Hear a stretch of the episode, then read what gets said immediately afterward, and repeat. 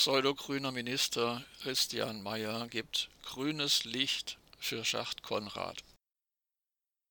Wie kaum anders zu erwarten, hat der pseudogrüne niedersächsische sogenannte Umweltminister Christian Mayer den Weiterbau am umstrittenen Lager für schwach- und mittelradioaktiven Atommüll im ehemaligen Eisenerzbergwerk Schacht Konrad erlaubt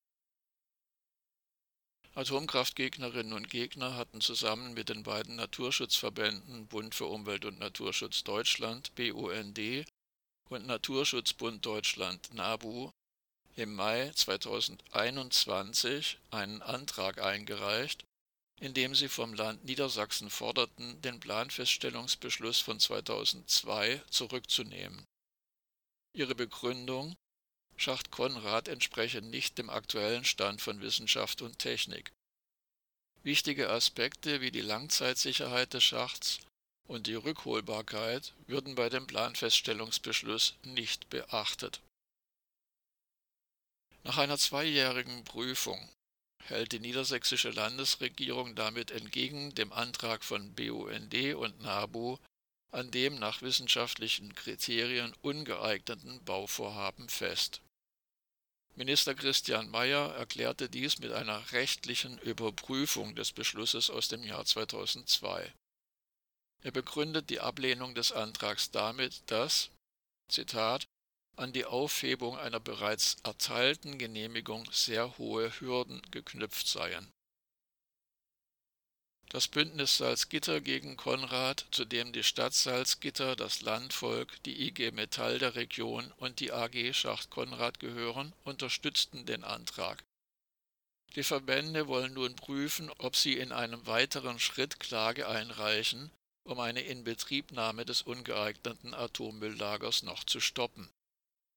Der Oberbürgermeister der Stadt Salzgitter, Frank Klingebiel, erklärte bereits, er sei darauf vorbereitet, weitere Schritte zu unternehmen.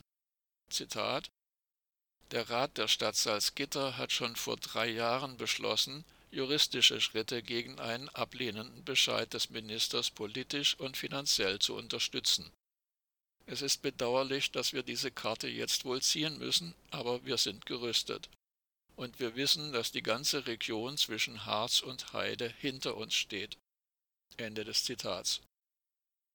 Helge Bauer von der Anti-Atom-Organisation Ausgestrahlt sagte, Zitat, Meyers heutige Entscheidung ist für uns nicht tragbar, denn sie stellt die Sicherheit für Mensch und Umwelt hinter politische Belange zurück. Ende des Zitats.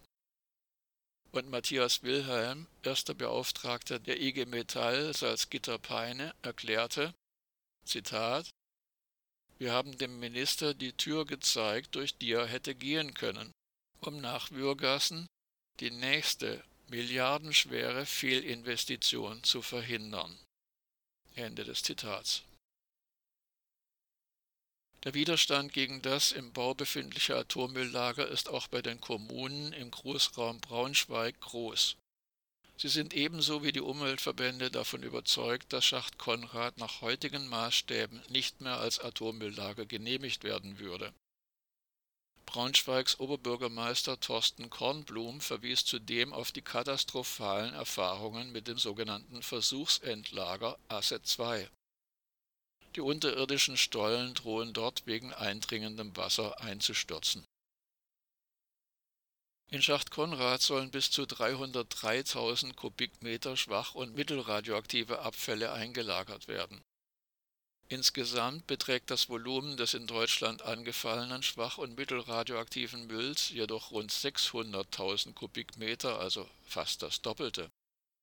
Es ist das bundesweit erste nach Atomrecht genehmigte Lager für diese Abfälle.